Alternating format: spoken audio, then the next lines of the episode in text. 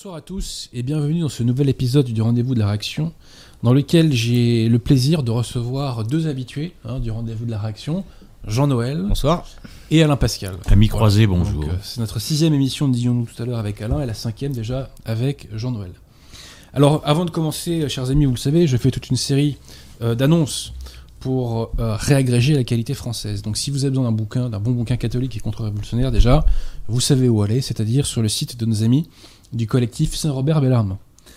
Euh, D'ailleurs, euh, petite idée de cadeau de Noël, le livre du collectif 60 ans de religion conciliaire, qui est important pour comprendre, je dirais, les bases de notre combat euh, pour la défense de la foi. Voilà. aussi, pour acheter des bons bouquins d'histoire, je sais pas si vous connaissez Vox Gallia, Notre France. Moi, je connais très très bien. Voilà, donc Voilà, tu plutôt, connais bien. Plutôt une bonne maison. Exactement. Quel est le nom de ta chaîne YouTube d'ailleurs, Jean-Noël Rappelle-nous. Alors, Gallia, notre histoire de France. D'accord. Et la maison d'édition, c'est Vox Gallia. Ok. Voilà, voilà. Euh, alors, parmi les chaînes YouTube amis, bon, bah, vous, connaissez les classiques, hein, donc on n'oublie pas celle d'Alain.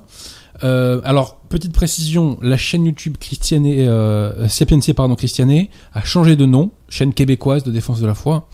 Euh, ça s'appelle maintenant La Vérité catholique. Je recommande d'ailleurs l'émission consacrée à l'encyclique de Léon XIII, Satis Cognitum. C'est une encyclique extrêmement importante de Léon XIII, dans laquelle il est d'ailleurs rappelé que le pape ne peut pas perdre la foi euh, dans l'exercice de ses fonctions, etc. Bon, bref, je renvoie à l'encyclique.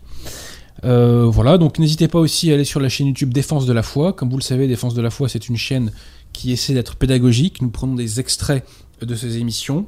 Parfois, on fait des petits montages dessus pour bien faire passer un message sur un sujet qui est parfois compliqué ou technique. Euh, donc voilà, je, vous invite à aller sur cette chaîne YouTube qui, j'espère, euh, est utile pour bah, justement, comme son nom l'indique, pour la défense de la foi. Euh, voilà, voilà. Alors oui, aussi, euh, excusez-moi, donc euh, appel au don, hein, appel au don. Donc Pierre de Tirmont, donc nous faisons des appels au don pour plusieurs écoles. Donc en Belgique, c'est l'école des Trois Saint-Jean, si je dis pas de bêtises, c'est ça? En Bretagne, à Beton, c'est pour l'école Béton Notre-Dame Auxiliatrice. D'ailleurs, sur, le, sur la chaîne YouTube catholique de France, il y a une vidéo de présentation de Notre-Dame Auxiliatrice. Et aussi, bah, n'hésitez pas, si vous avez les coups des franches, à faire un don à nos amis euh, de l'œuvre de l'étoile, communauté catholique du sud de la France. Voilà. Euh, J'espère que je n'oublie rien, parce qu'en fait, j'oublie tout le temps quelque chose. hein, je vous le dis dans les annonces, euh, donc désolé. Voilà, voilà. Alors, ensuite, concernant les vidéos, je vous recommande très, très, très chaudement, chers amis, d'aller voir et de partager la dernière vidéo de Cyril Dubois, à laquelle j'ai participé et dans laquelle nous réfutons une vidéo odieuse, odieuse, d'un auteur des éditions Saint-Rémy. Je dis bien d'un auteur des éditions Saint-Rémy, qui se dit catholique, mais qui, depuis plus d'un an, se distingue en multipliant les attaques contre des clercs et des laïcs de position non unacum. Ce qui d'ailleurs fait des armes pour nos ennemis, et nos ennemis sont contents de s'en servir contre nous. Dans la vidéo litigieuse, sur la base d'un courriel certes maladroit, certes emporté du frère Arnaud, est atteint un degré de conspirationnisme absolument stratosphérique, à côté euh, duquel les affaires Brigitte euh, et QAnon sont des apéritifs. Par un tour de magie, des échanges entre trois catholiques sur la question du champ de l'autorité des évêques et sur la question de ce que Cachetan, le célèbre théologien, appelle le concile imparfait, sujet que l'abbé Sekada a traité dans des articles et qui n'a jamais fait le moindre scandale, hein, je le rappelle comme en passant. Et bien donc, sur la base de ces échanges, on nous vend qu'il y aurait un complot, une sorte de complot international pour faire élire un nouveau pape. On est dans la 19e dimension et on crée de toutes pièces un problème qui n'existe pas et une menace qui n'existe pas. Alors, je le dis en passant tout de même, euh, je réprouve le conclavisme. Euh, un clerc euh, en chair l'a condamné il y a, je crois, une dizaine de jours. Il a mille fois raison. voilà, je le rejoins en tout point là-dessus. Mais encore une fois, c'est pas la question. Une deuxième mise au point s'impose qui suit celle-ci. Je dois faire une critique non pas de tout le public, mais d'une partie du public, car je ne confonds pas la majorité silencieuse avec la minorité bruyante. Mais donc, vous disais-je, je dois faire la critique d'une minorité du public. On peut vraiment vous faire gober n'importe quoi. Vous êtes toujours prêt à croire les théories conspirationnistes les plus loufoques, les plus tordues, les plus fumeuses, sans exiger de preuves dignes de ce nom, sans réserve aucune, sans parole à la défense, sans faire jouer le principe du contradictoire. Demain, bah, il se peut qu'il y ait quelqu'un qui fasse une vidéo YouTube disant ceci. Je connais Adrien Bozzi. J'ai reçu des confidences de sa part. Et il souhaite organiser seul, euh, non pas le prochain conclave, mais la Coupe du Monde de football 2026. Et vous, vous allez croire ça, et vous allez en discuter, vous dire c'est incroyable, Adrien Bozzi veut organiser la Coupe du Monde de football 2026. Et vous allez relayer, et vous allez partager, et vous allez vous inquiéter, sans recul aucun, sans distance critique aucune. Vous allez croire n'importe quoi. Voilà. Demain, on va vous parler des reptiliens, vous allez croire au complot des reptiliens. Voilà. Depuis plusieurs années, j'attire l'attention, euh, ou plutôt, oui, je tire la sonnette d'alarme contre le conspirationnisme véhiculé par la dissidence. Euh, pourquoi je le fais? Parce que je vois bien que ça lamine les intelligences. Et ce, que ce dont je vous parle là l'illustre. Le professeur Didier Raoult disait que il n'est pas interdit d'être intelligent. Je confirme. Le bon Dieu nous a donné un cerveau, il nous a donné une intelligence, il faut s'en servir. Et la vérité, ce n'est pas la première rumeur venue. Ce n'est pas la première théorie conspi venue. Ce n'est pas la première vidéo YouTube venue. Ce n'est pas la première manipulation venue. Non. La vérité, c'est l'adéquation de notre intelligence avec le réel. C'est pourquoi mon combat consiste aussi à nous maintenir toujours en contact avec le réel. Bref, donc cette vidéo que nous réfutons est absolument odieuse, et si ça continue comme ça, je vais être obligé de taper très fort du poing sur la table. Nous sommes catholiques, nous sommes prêts à pardonner, mais en face, il faut faire preuve d'un minimum de raison, si c'est pas trop demandé. Et ce genre de vidéo ne doit plus jamais se reproduire. Plus jamais. Je suis désolé de parler de ça, mais il y a des choses qu'on ne peut pas laisser passer. Une ligne rouge a été franchie. Parce que derrière, on engage la réputation de personne. Et des chapelles de Nunakum. Bref, euh, avant de donner la parole à mes invités, un petit mot rapide sur un scandale qui a eu lieu à l'Assemblée nationale, puisque, euh, comme vous le savez, euh, l'Assemblée nationale a voté pour le génocide, enfin pour la constitutionnalisation du génocide prénatal du peuple français. Et les députés du Front National, pas dans leur totalité, mais peu importe, dans leur majorité, ont voté pour la constitutionnalisation de l'avortement. C'est absolument minable. Donc nous savions que le Front National est un mouvement LGBT. Voilà, et eh bien non seulement c'est un mouvement LGBT, mais c'est un mouvement avortueur. Voilà. Et pourquoi c'est un mouvement avortueur? Parce que quand on met le doigt dans l'engrenage de la révolution, eh bien, on dégringole, tout simplement parce que la révolution c'est une pente glissante et on ne remonte jamais la pente. Voilà, tout simplement. Vous vouliez ajouter un mot, mon cher Alain? Oui, enfin. J'avais la dernière fois quand on avait parlé des élections présidentielles, euh, comme depuis 40 ans, euh, je votais pour euh, d'abord le Front National, parfois sans enthousiasme, et, et puis j'avais faute de mieux. ensuite, j'avais appelé à voter pour Marine Le Pen contre Monsieur Macron parce que je voulais éviter le pire. Nous avons un petit despote épouvantable devant nous, on ne sait pas où il va nous emmener. Mais j'avoue que là, c'est terminé. Je, dois le dire très honnêtement. Euh, euh, je regrette pas pour le passé, mais je pense que là, une ligne a été franchie et que l'électorat catholique ne doit plus voter pour Marine Le Pen. Euh, c'est triste à dire. Alors je ne sais pas où nous irons, je ne sais pas ce qu'il faudra faire. Moi j'appelle à un mouvement catholique depuis très longtemps. J'espère qu'un jour un parti catholique pour que la France redevienne catholique, que le, notre euh, le parti de Dieu disait Saint Voilà, que ce soit inscrit dans la Constitution euh, française que la religion catholique est la constitution de notre pays, quelle que soit la forme, hein, république, monarchie, aristocratie, ça c'est pas mon problème. Mais là, le, voilà, c'est inadmissible. La limite a été franchie. Euh, le- défendre le catholicisme est notre priorité. Donc fait. nous ne pouvons plus adhérer. Euh, c'est triste, hein, je le dis avec. euh, Bon, ça- moi, ça représente. euh, je connais beaucoup de gens. J'ai connu des militants qui se sont euh, investis pendant des dizaines d'années. Donc, je pense que beaucoup de gens sont très déçus. Voilà. C'est- inadmissible.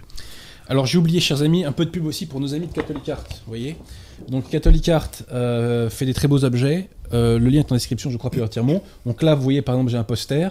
Mais ils font également euh, des catéchismes, par exemple, d'autres objets. Tu connais un peu Jean-Noël, éventuellement, non? Tu... Ah oui, j'ai eu la chance de participer à, à la réalisation d'un reportage euh, chez eux. Oui, tout à fait. Avec les, collègues et les amis de Catholique de France. Donc euh, vous allez pouvoir découvrir un peu plus précisément qui ils sont et ce qu'ils font euh, à travers ce reportage que je vous invite à visionner. Ouais, c'est magnifique. Voilà, donc c'est vraiment un travail de pro et c'est pour catholiciser, je dirais, votre vie quotidienne. Monseigneur Gaume a consacré beaucoup d'ouvrages, vous savez, aux pratiques quotidiennes de la foi. Et c'est parce que nous avons perdu ces pratiques quotidiennes notamment que la Révolution a pu faire tant de pas en avant. Voilà, donc euh, pour la catholisation, je dirais, des petits gestes de notre vie quotidienne, Catholic Art nous aide, donc n'hésitez pas à vous intéresser euh, à leur boulot. Voilà. Bon, on en arrive au sujet du jour, si, tout, si, c'est- si c'est OK pour vous. Donc, Jean-Noël nous a euh, sorti ce livre, c'est son nouveau livre, donc Le Péril Qatar. Euh, bah, c'est donc dans ta maison d'édition. hein. Alors le sous-titre est important, si tu veux bien. De la croisade spirituelle à la croisade Voilà. militaire. Voilà. Donc le livre est très beau, hein, très belle couverture. Je dirais que c'est du travail de professionnel, mon cher Jean-Noël. je Merci beaucoup. Merci à Euh, Benjamin, le graphiste. Ouais, non, non, mais c'est un travail d'équipe, j'imagine. hein. Euh, voilà. Donc, ce qu'on compte- l'idée est la suivante, c'est que Alain va nous raconter, je dirais, la genèse du catharisme, c'est-à-dire la gnose, soyons très clairs. Et ensuite, quand on arrive au XIIIe siècle, on recède la parole à Jean-Noël. On fait comme ça Ça vous va? Ça me va très bien. Je voudrais d'abord dire un mot des amis d'Alain Pascal. Ah bah oui, pardonnez-moi, excusez-moi. On a oui, une oui, petite j'ai oublié. convention.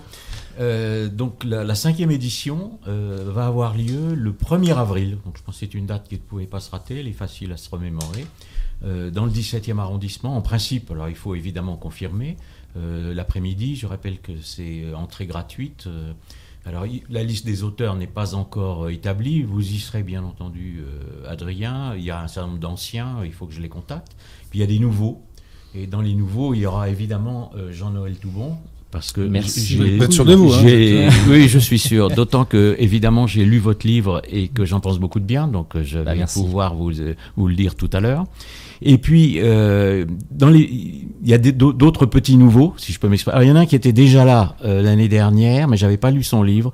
C'est euh, Marco Brégon, qui a écrit un livre qui s'appelle L'Orbe. C'est un roman. Alors, l'année dernière, je l'avais invité parce qu'on m'en avait dit du bien, mais maintenant, je l'ai lu, ce livre. Et je l'ai lu avec passion. D'abord parce que c'est magnifiquement écrit. Nous avons affaire à un grand écrivain. Donc déjà, il n'y a pas beaucoup de grands écrivains en France, euh, des grands romanciers. Bon. Et ensuite, évidemment, l'orbe, c'est un, un mur sans fenêtre. Et c'est sur ce que nous avons vécu, c'est-à-dire, c'est, on peut l'assimiler à une forme de, de la dictature sanitaire que nous avons subie. Donc ça a été écrit d'ailleurs, je pense, pendant cette période. Et il y a, il y a un moment, euh, je ne vais pas raconter l'histoire évidemment, où il y a une lutte, euh, c'est plein d'imagination, où il y a une lutte entre le héros et l'ordinateur. Et il y a, si vous voulez, on ne sait pas qui va prendre le contrôle. Est-ce que c'est la machine qui va prendre le contrôle de l'être humain ou est-ce que Mhm. l'être humain va réussir à se sauver finalement contre cette intrusion de la machine qui, qui- qui le pénètre? Et si vous voulez, euh, je- je- je- j'attire l'attention depuis un petit moment, euh, depuis la dictature sanitaire, sur la mise en place d'une autre dictature qui est la dictature numérique. La numérisation peut représenter un progrès sur un plan euh, matériel, ça peut aider, mais c'est aussi une mainmise totale sur les individus. Euh, on va savoir maintenant partout là où vous allez et pour les moindres actes, vous serez obligé de présenter votre QR code. Euh, je ne sais pas si c'est exact, mais il y a un, euh, il s'est passé un certain nombre de choses en Chine, n'est-ce pas? Notamment, bon, en ce moment, je crains, donc dictature numérique, elle est mise en place évidemment par Monsieur Macron, euh, qui est, je le rappelle, qui met en place un système quasiment chinois qui risque de vouloir le mettre. Nous, nous allons vers une dictature. Plus aucune liberté, euh, plus aucune liberté de mouvement. Et je crois qu'en en Chine, les opposants euh, sont comme dans la révolution des mauvais citoyens. Alors euh, euh, on les supprime ou on leur fait, ils ont des amendes ou ils n'ont pas le droit de faire un certain nombre de choses. Donc nous allons vers la attention à la dictature numérique. Vous voulez continuer sur la fête des amis d'Alain Pascal? Oui, juste. Oui, ça, c'est ce que. vous voulez. Alors, si vous voulez, le deuxième livre, c'est François-Xavier Consoli. Bon, euh, qui a écrit un livre qui s'appelle La République contre la France. Alors j'appelle aussi depuis longtemps à ce que des auteurs jeunes euh, écrivent des livres contre-révolutionnaires. Donc c'est la vision de la révolution par les contre-révolutionnaires. Donc c'est un très bon ouvrage que je n'ai pas tout à fait terminé, donc que je recommande. Et puis je vais me permettre aussi de dire que, en principe, aux amis d'Alain Pascal, j'aurai deux nouveaux livres. Euh, un notamment sur la Révolution aussi. Donc je pense que les gens pourront comparer euh, celui de, de, de Consoli et le mien. Qui le mien s'appellera La Révolution des Illuminés. C'est le rôle des Illuminés pendant la Révolution. Et euh, évidemment, j'invite tout, Bon, j'invite les, les, auditeurs à acheter des livres. Euh, excusez-moi, c'est pas pour vendre les miens ni le vôtre, euh, Jean-Noël, mais parce que acheter un livre, c'est un acte militant, ou les vôtres, évidemment, Adrien. Euh, il faut que les petits, pardon pour le terme petit, mais que les petits éditeurs qui défendent la vérité historique et le catholicisme aient le droit d'existence. Donc, pour qu'ils existent, il faut quand même qu'il y ait des livres vendus. Et je voudrais donc aussi signaler que j'ai donc ce premier tome pour lequel vous m'aviez déjà invité de l'intelligence du christianisme. Le deuxième est en préparation. Euh, il sera publié en principe à la fin du mois de, janvier et, et qu'il est en prévente. Donc si euh, vous voulez aider l'éditeur euh, à pouvoir finaliser l'édition, eh bien vous pouvez sur le site Les Deux Cités, de la librairie Les Deux Cités ou le Verbe Haut euh, acheter ce livre en prévente. Voilà, c'est tout. Pardon pour la promotion, mais il faut la faire. Et, non, mais vous avez raison. Et, et, voilà. Et j'espère que tout le monde est le bienvenu pour, sera le bienvenu pour ses, amis d'Alain Pascal. Donc, nous allons avoir, la cinquième édition, c'est déjà pas mal. Et c'était bien passé les dernières. Très bien, c'était très sympathique. Il y avait du monde, il y a une ambiance, il y a un verre de l'amitié. Euh. Ah bah s'il y a un verre, je viens. Juste une chose, j'ai oublié en termes de promotion, je vous recommande deux bouquins pour Noël aussi, chers amis. Celui-ci, c'est le livre de l'année 2021 je suis en train de le relire en ce moment, donc c'est le livre de l'abbé Secada, la messe de Paul VI en question, donc qui démontre à quel point donc ce n'est pas une messe catholique, c'est invalide, etc. C'est un bouquin fondamental. La première partie se lit quasiment comme un polar. Euh, je vous l'ai dit, c'est le livre de l'année 2021 euh, et, il faut le lire, s'en imbiber, le faire tourner à fond, etc. Voilà, parce que l'invalidité de la messe Paul VI, euh, bah, c'est un de nos grands chevaux de bataille, si je puis dire, enfin de, la démontrer, j'entends, et de la faire connaître. Donc si vous allez à une messe Paul VI, tirez-vous, hein, je vous l'ai déjà dit, hein, voilà. Et n'allez pas à une messe Saint-Pie V Unacum euh, Bergoglio. Et aussi, autre point, autre livre, c'est celui-ci, de Monsieur T.L. Le Chevalier, bref, examen critique sur le rapport de la SIAZ. Donc c'est sur le fameux rapport Sauvé, qui est une imposture absolue, c'est une agression contre l'Église catholique, le rapport Sauvé. Euh, et on voit donc que l'épiscopat conciliaire euh, s'est complètement couché, éveillé à 10 000%, alors que c'est une attaque maçonnique, hein, soyons très clairs. Ce livre est remarquablement écrit. Euh, et il est en béton armé au niveau de l'argumentation et de la précision, etc. Voilà, c'est le juriste euh, qui vous parle. Hein. Euh, donc vraiment, intéressez-vous à ce petit bouquin. pour Noël, c'est une très bonne idée de cadeau. Bref, examen critique du rapport de la SIAS de Théa Le Chevalier. C'est vraiment remarquable. Et comme je vous l'ai dit, on joint utile et agréable parce qu'il y a un très beau style. Donc voilà, c'est un livre catholique et contre-révolutionnaire de combat. Je ne saurais que trop vous le recommander. Voilà, on attaque. Absolument. Allons-y. Parlons. Donc, on va parler du péril Qatar. Donc, c'est moi qui vais commencer, mais c'est votre livre. On a le temps. Il faut dégrossir le sujet d'un point de vue. Euh, bah, votre introduction, déjà, c'est euh, les origines hérétiques du qatarisme. Alors je vais spécifier un petit peu, origines gnostique, on va employer le mot de gnose, parce que les hérésies sont indissociables de la gnose. Euh, la gnose, je le rappelle à chaque fois, mais c'est un, salut par la connaissance, c'est-à-dire sans la grâce. Et, vous avez raison de citer euh, Pelage, auquel va s'opposer euh, saint Augustin, puisque ça, c'est un refus, n'est-ce pas? C'est un refus de la grâce pour euh, pour le salut. Pour. Donc ça fait partie de bon. Et avant Pelage, la gnose, si vous voulez, a pardon. Oui, oui c'est un salut. Oui, pardon. C'est un salut sans l'Église. Et, ce qui va concerner les, les cathares, c'est un salut sans les sacrements. Parce que le, sacrement institué, les sept sacrements, il y en a ni plus ni moins que sept institués par le Christ lui-même et les apôtres, euh, dont le premier est le baptême. Et vous savez que dans les premiers temps, le baptême s'appelait illumination. Mais vous avez le, père du gnosticisme, dont j'ai déjà parlé dans des, conférences, qui est Simon le magicien, et qui lui fonde une secte qui est la secte des illuminés. Et les illuminés, ce sont des gens qui vont prétendre au salut, non pas par la grâce, non pas par le biais des sacrements, mais euh, par leur lien direct, une sorte d'illumination directe avec une divinité qui va être euh, cosmique et qui va évidemment être une sorte d'esprit sans être. Alors après, je vais parvenir sur toutes les digressions de la gnose, hein, les éons et toutes ces choses-là, qui semblent très anciennes, mais euh, qui sont malheureusement d'actualité. Et la, deuxième chose qui est extrêmement importante et qui va concerner les, les, cathares, c'est la, négation de, l'incarnation.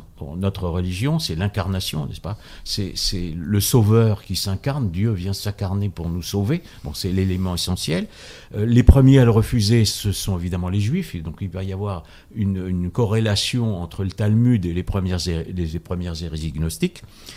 Euh, et le, problème du refus de l'incarnation, c'est que le, quand le Christ euh, s'incarne, il, met fin à, la malédiction du corps. Parce que les cathares, il va y avoir dans la gnose et jusqu'au cathare un, dualisme entre le bien et le mal, et le bien va être représenté par l'âme, et, et, le mal, ça va être le corps. Mais à partir du moment où Dieu s'est incarné, le corps n'est plus un obstacle à notre salut. Pour un chrétien, le corps est le véhicule de notre âme. Alors évidemment, le corps peut nous, pousser à la concupiscence, mais le péché, euh, il n'est que lorsque notre esprit y consent.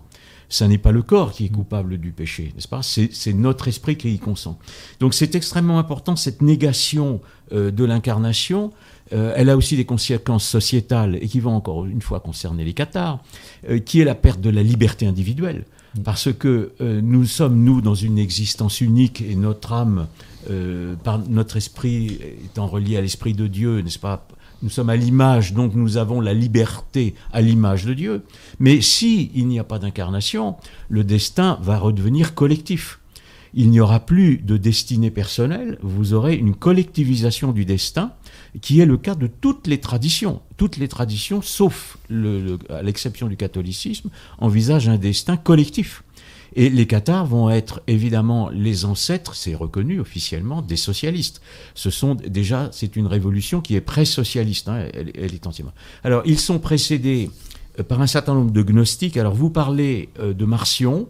Euh, alors, Marcion, je sais que c'est assez à la mode, parce que le marcionisme permet à certains auteurs de nier les sources juives du gnosticisme, puisque Marcion est un de ceux qui rejettent l'Ancien Testament. Mm. Euh, alors Marcion, en fait, n'a pas innové là-dessus.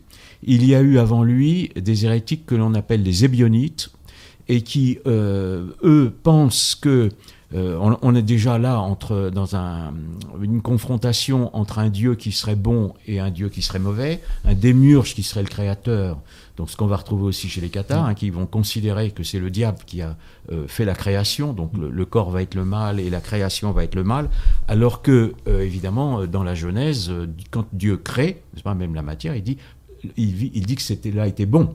La création est bonne. C'est à nous de la respecter, mais la création est bonne. Donc, euh, ce sont des, des hérétiques qu'on appelle des ébionites. il y a parmi eux deux, ah, ça, se passe à Alexandrie, donc qui est la capitale de la gnose, et il y a notamment Carpocrate et Épiphane, euh, qui, sont, qui, sont des communistes, donc ce sont des ancêtres aussi officiels des communistes, et euh, qui mettent tout en commun, dont les femmes d'ailleurs. Alors ça c'est parce que comme ils se pensent des grands initiés, alors ils sont influencés par le pythagorisme. J'ai aussi parlé dans, mon dans l'intelligence du christianisme de Pythagore, parce que Pythagore croyait, avait repris dans la tradition hindouiste. L'homme du théorème euh L'homme du théorème, oui, mais c'est surtout Incroyable. La, transmigration des âmes. Donc si vous voulez, c'est, extrêmement important. Bon, j'en parle dans mon livre sur l'intelligence du christianisme, parce qu'il y a une filiation euh, des sectes pythagoriciennes à la Renaissance et à la franc-maçonnerie. Donc si vous voulez, on, on, est, on est dès les anciens temps, on a dès les anciens temps les éléments de toutes les hérésies qui vont suivre.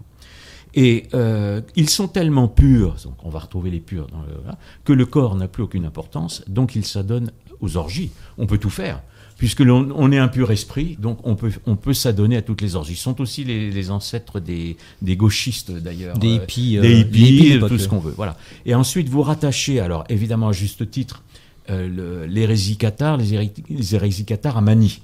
Mm. Alors, un seul mot de Marcion quand même, c'est que Marcion n'a rien innové au niveau des hérésies, donc il, il, a rejeté l'Ancien Testament, mais par contre, c'est un commerçant, et il va fonder des sectes, toute, sa secte va, aller un peu partout dans, autour de la Méditerranée. Et c'est un très formidable organisateur, comme, comme le sera un Calvin plus tard. Hein. Ce sont et si je puis me permettre, dans vos livres, vous faites souvent le lien d'ailleurs entre le commerce et les hérésies. Hein. Bah, c'est un lien qui revient très souvent dans vos Bien sûr, parce que si vous voulez, les, les, les, hérésies ont des, le catharisme aussi a un bah, aspect commercial, hein, dont on parlera tout à l'heure. Mais si vous voulez, Alexandrie est à la fois la capitale de la gnose et la capitale du commerce. Et il est certain que le christianisme gêne, parce que le christianisme Saint Paul dit il n'y a plus ni maître ni esclave, donc on met en, clos, en cause l'économie qui est de l'Antiquité et toutes les sociétés non chrétiennes qui sont fondées sur l'esclavage. Et nous le revivons évidemment avec la déchristianisation. Il y a toujours une actualité à, l'abandon euh, du christianisme. Donc si vous voulez, et il est probable que la secte manichéenne va retrouver, euh, les sectes vont très souvent se retrouver dans le même lieu. Euh, la secte pythagoricienne, elle est dans le sud de l'Italie et on la retrouvera au cours des siècles. Elle va abriter nombre d'hérétiques autour des siècles. Et, c'est un peu pareil pour la, secte. elle, date de quand cette secte pythagoricienne Ah bah ça, Pythagore, c'est six siècles avant, avant Jésus-Christ. Donc déjà, déjà la région est infectée, si je puis dire. Absolument, absolument. Et il y aura, si vous voulez, notamment à la Renaissance, il y a une, une très influence, influence pythagoricienne. Voilà. Et, et, jusque les, fameux vers dorés de Pythagore, c'est-à-dire c'est en fait c'est le, doute, et ça, ça va jusqu'à Descartes. Donc c'est pareil. On va retrouver aussi dans Mani donc un dualisme de pour lui l'âme c'est la lumière et le corps euh, véhicule les ténèbres. Hein, c'est pas ce mmh. qu'on va retrouver euh, dans le manichéisme et, et qu'on va retrouver euh, avec les euh, les, les, francs-maçons aussi, pour toujours la même histoire, c'est-à-dire que les profanes, n'est-ce pas, sont, restent dans les ténèbres, et une fois qu'on a abandonné ces métaux, on accède à la lumière. Il y a une sorte d'inversion du langage, puisque euh, la lumière ne viendra plus de Dieu, mais elle va venir de l'homme. C'est l'homme qui prend la place de Dieu. Hein. Ça, c'est voilà. Alors Mani, Mani, lui, n'a pas non plus tellement innové, mais il a fait une sorte de, syncrétisme de, de toutes les gnoses, avec quelques particularités. D'abord, il vient de Babylone.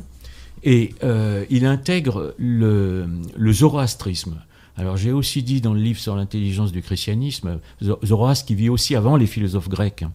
Et en fait, euh, il y, a une, y a une lutte entre le bien et le mal dans Zoroastre, mais il y a un aspect de Zoroastre qui est compatible euh, avec le christianisme, c'est qu'en fait, le, bien doit triompher et qu'en fait, Zoroastre appelle à un sauveur. Donc on ne sait pas s'il a une connaissance déjà euh, des, prophètes, parce qu'il vient après les, prophètes juifs qui annoncent le Christ, mais il y a des éléments, et évidemment, Mani et après euh, Nietzsche euh, ont pris dans Zoroastre ce qui n'était pas dans Zoroastre. Donc j'ai un chapitre dans mon, dans mon livre sur l'intelligence du christianisme qui s'appelle Ainsi ne parlez pas Zarathustra. Voilà, parce que c'est, euh, entre autres aussi parce que Zarathustra a été victime d'une société secrète aussi qui existait à l'époque, qui s'appelait les loups, parce qu'ils voulaient empêcher le sacrifice humain dans, les bonnes qualités de Zarathustra. Or, euh, les, nazis, c'est un socialiste, j'insiste toujours sur le mot socialiste, ne l'oublions pas, se sont considérés comme des loups. Donc il y a une, reprise de cette euh, mythologie lupienne. Autre, euh, autre intégration euh, par Mani, c'est justement la transmigration des âmes, euh, qui reprend de la tradition hindouiste et qu'on va retrouver jusqu'au New Age. Hein, c'est-à-dire qu'aujourd'hui, les gens croient à ça. Il y a des gens dans les sectes de New Age qui croient à la transmigration des âmes, c'est-à-dire qu'ils veulent vous faire remonter dans vos existences antérieures. Hein. Alors j'ai déjà dit des choses euh, dans des petites conférences que je fais, mais j'ai entendu récemment une chanteuse, euh, pas plus mauvaise que d'autres d'ailleurs, mais qui dit qu'elle trouvait la, son inspiration dans, de ses chansons dans ses vies antérieures. Alors je, pense qu'elle fume un peu trop le calumet de la paix, mais à part ça, tout ça reste d'actualité. Ça semble très ancien, ou, mais voilà. Euh, et lui, il va fonder une secte, donc qui sera combattue par saint Augustin, ce que mm. vous indiquez aussi très bien, et qui va aller partout, et qui va aller notamment en Bulgarie, jusqu'en Bulgarie. Il va, ils vont aller jusqu'en Chine, en vérité. Hein. Mais ils vont aller en Bulgarie, et c'est en Bulgarie qu'on va trouver ceux qui sont à l'origine du catharisme, dont vous parlez aussi dans, vos, dans vos, livres, votre livre au début. Euh, ce sont les fameux les Bogomiles. Alors, Bogomil, c'est une secte euh, c'est le Xe siècle à peu près. Euh, voilà. 950. voilà, il, prend, euh, elle prend, elle tient son nom euh, d'un- hérétique qui, qui, qui s'appelle Bogomil, donc ça, ça donne son nom à la secte, Qui veut dire aimer de Dieu. qui veut dire aimer de Dieu. Et, et si vous voulez, ils se considèrent comme les amis de Dieu. Et euh, moi, j'ai posé alors dans un, On dans jamais un le autre livre, hein. ce dont je parlais là, c'était dans l'après-cabale que vous avez là, mais dans l'autre livre là que j'avais que j'ai amené, moi je vais me permettre de le montrer. Ce- Ça, c'est dans ma, dans ma sélection, enfin, c'est parmi vos deux meilleurs. Merci. Euh, C'est pas bien pour les autres, mais c'est Non, non, non, mais ils sont vraiment passionnants. Bon, mais celui-là est pas très facile à lire, mais je reconnais qu'il y a beaucoup de choses dedans. Ah oui, extrêmement dense. Il y a l'affaire des, il y a l'affaire des Bogomil. Et si vous voulez, la question que je pose, c'est euh, dans le dans l'ésotérisme musulman, dans le chiisme notamment, vous avez ce que l'on appelle la walayat. Alors, je sais pas si je prononce bien. Je trouve que voilà, c'est un peu plus euh, prononcé. Bon, hein. c'est un peu plus, moi, euh, spécialiste, je crois, Bon. Mais les amis de Dieu, et on retrouvera des sectes euh, avant la réforme, puisque évidemment les, les cathares vont, les, les protestants vont aussi s'inspirer des cathares, qui s'appelleront les amis de Dieu, et qui, qui aussi développeront une sorte de piétisme, c'est-à-dire de, de foi irrationnelle. Euh, sans, sans le rapport au dogme, toujours sans sacrement évidemment, Sans les dogme, ministres, sans rien. sans rien, Sans évidemment. intermédiaire, oui. Voilà, c'était une sorte de, de sacerdoce euh, universel, hein, ça, ça appelle au salut universel que vous combattez à juste titre. Là, c'est le sacerdoce universel qu'on retrouvera aussi dans Luther. Ouais, tout à fait, Parmi les erreurs euh, de, de Luther. Donc, si vous voulez, il y a, il y a une filiation de, de la gnose au catharisme, au protestantisme, etc. Donc, ces bogomiles euh, vont évidemment euh, prétendre à, des révélations directes. Donc, c'est la révélation directe qu'on va retrouver euh, cathare et qu'on va retrouver euh, toujours dans le protestantisme. Et puis, ni évidemment sans l'Église, donc rejet total de l'Église, rejet de l'écriture, rejet de la tradition, parce que le- le- la tradition est la seule capable d'interpréter l'écriture. Il en reste quoi alors Et ben, il leur reste pas grand-chose du christianisme, hein, en Ouais. vérité. Bon. Et ils sont officiellement revendiqués comme des ancêtres du communisme, parce qu'eux aussi sont des communistes. Et euh, ils vont être poursuivis plus ou moins dans le dans l'empire.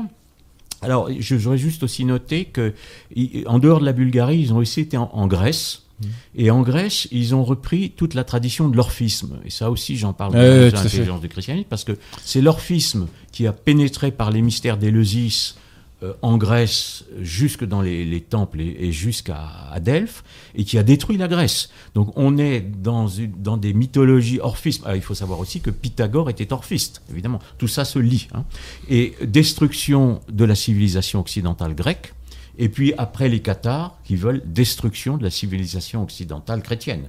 Donc il y a une logique ésotérique euh, qui remonte à très très loin, à même avant la révélation, et qui évidemment euh, se décuple euh, après la révélation, euh, ce que j'expliquerai dans le deuxième tome euh, de l'intelligence du christianisme, je n'ai pas dit le titre, euh, qui s'appelle De la révélation à l'apostasie, puisque évidemment on en arrive à, Vatican II et à l'apostasie, y compris dans l'Église, la catastrophe que nous vivons aujourd'hui. Donc ces cathares, c'est pas, pas ces cathares, ces bogomiles vont remonter en Italie, ils vont remonter les voies de navigation Tous les points centraux de commerce. tous les points centraux de commerce, on suit euh, toujours le Mm. commerce, et ils vont arriver en Languedoc. Mm.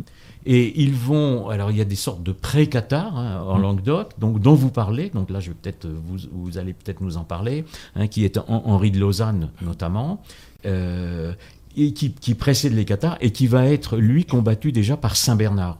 Oui. Euh, donc, est-ce que déjà, ce sont pas encore les cathares, mais ça va être les cathares? c'est vrai que là nous sommes au XIIe siècle quand vous parlez d'Henri de Lausanne ou Pierre de Bruy qui sont les deux euh, personnages pas principaux mais les plus emblématiques de cette période-là, ceux qui vont faire le plus de, de bruit au XIIe siècle. Mais avant de préciser un peu ce qui se passe à ce- au cours de ce XIIe siècle, il faut bien préciser aussi que la société de l'époque était très euh, chahutée, très mouvementée.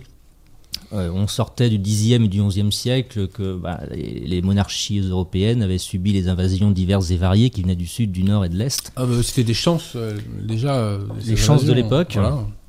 Et donc les, les monarchies étaient affaiblies et, et évidemment, avec le- la réforme grégorienne, l'Église aussi était en pleine restructuration à cette époque-là. On est autour du, du Xe siècle. Et c'est à ce moment-là que ces invasions ont été pourchassées de l'Empire byzantin, euh, que ces hérétiques ont été pourchassés et qui sont arrivés entre autres au Languedoc, on vous en avait parlé en Italie, mais aussi en Flandre, en Bourgogne, etc. On les retrouve un petit peu partout.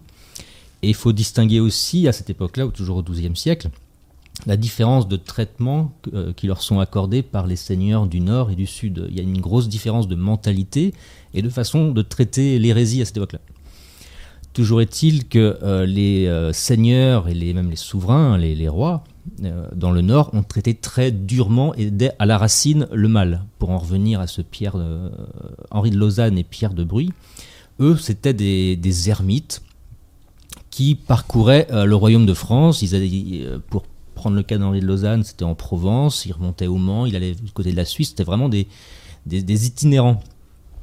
Et dès lors que ce Henri de Lausanne prêchait, réussissait à prêcher euh, au cours d'une messe toutes ces hérésies en chair, le sermon prononcé en chair, la réaction du public, parce que pour ce cas précis au Mans, où il a prêché en chair, l'évêque n'était pas là, la population a réagi tellement vivement que c'est le comte du Maine qui a dû intervenir pour éviter que cet hérétique euh, soit complètement lynché. Et des bons réflexes à l'époque. Il y avait des bons euh, réflexes. Même la reine Constance, l'épouse de Robert le Pieux, qui dès lors qu'elle a, euh, a appris que son confesseur était un, un manichéen, euh, elle lui a crevé l'œil avec sa canne. Donc on est, on est vraiment sur une réaction. L'erreur n'a aucun droit. Voilà. Hein, comme l'ancienne l'Église. Mais ça l'avait tellement marqué que son propre confesseur, qui a, qui a évidemment écouté toute, toute sa vie personnelle, puisse être un hérétique. Et donc ça, c'est la façon dont les seigneurs du Nord traitaient la question de l'hérésie, ce qui peut expliquer, je pense, avec le recul de l'histoire, euh, que au Nord, elle a très peu perduré cette hérésie. Et c'est vraiment développé dans le midi du royaume. Elle était spontanément, euh, anthropologiquement rejetée quasiment. Exactement. Et quand on traite le mal à la racine, ça permet au mal de s'arrêter assez. Oui, tout à fait. Mais dans le midi, ce n'est pas le cas. La mentalité, comme je le disais, est un peu différente. On est sur une société beaucoup plus individuelle, avec encore le droit romain qui est très prégnant dans le midi, alors que dans le nord, on est sur le droit coutumier, avec une notion plus collective, moins individualiste.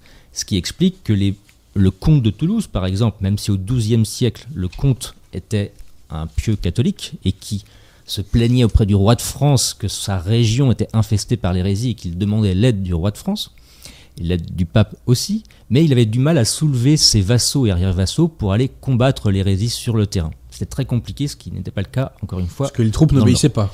Beaucoup moins, beaucoup, beaucoup moins. C'est beaucoup plus compliqué et ça le sera encore plus au début du XIIIe quand la croisade militaire va commencer.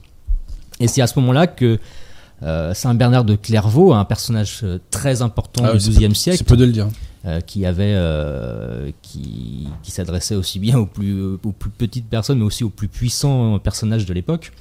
le pape de l'époque, il était accompagné par l'évêque de Chartres, il lui a demandé d'aller faire un, un, audit, comme on dit aujourd'hui, sur les terres de midi, du Midi, pour aller voir, pour sonder un petit peu l'ampleur du phénomène, puisque L'Église a toujours combattu les, hérésies, elle, est habituée à traiter ce type de sujet, mais là il semblerait dans le Midi du Royaume, le, mal euh, soit, était, vraiment très profond.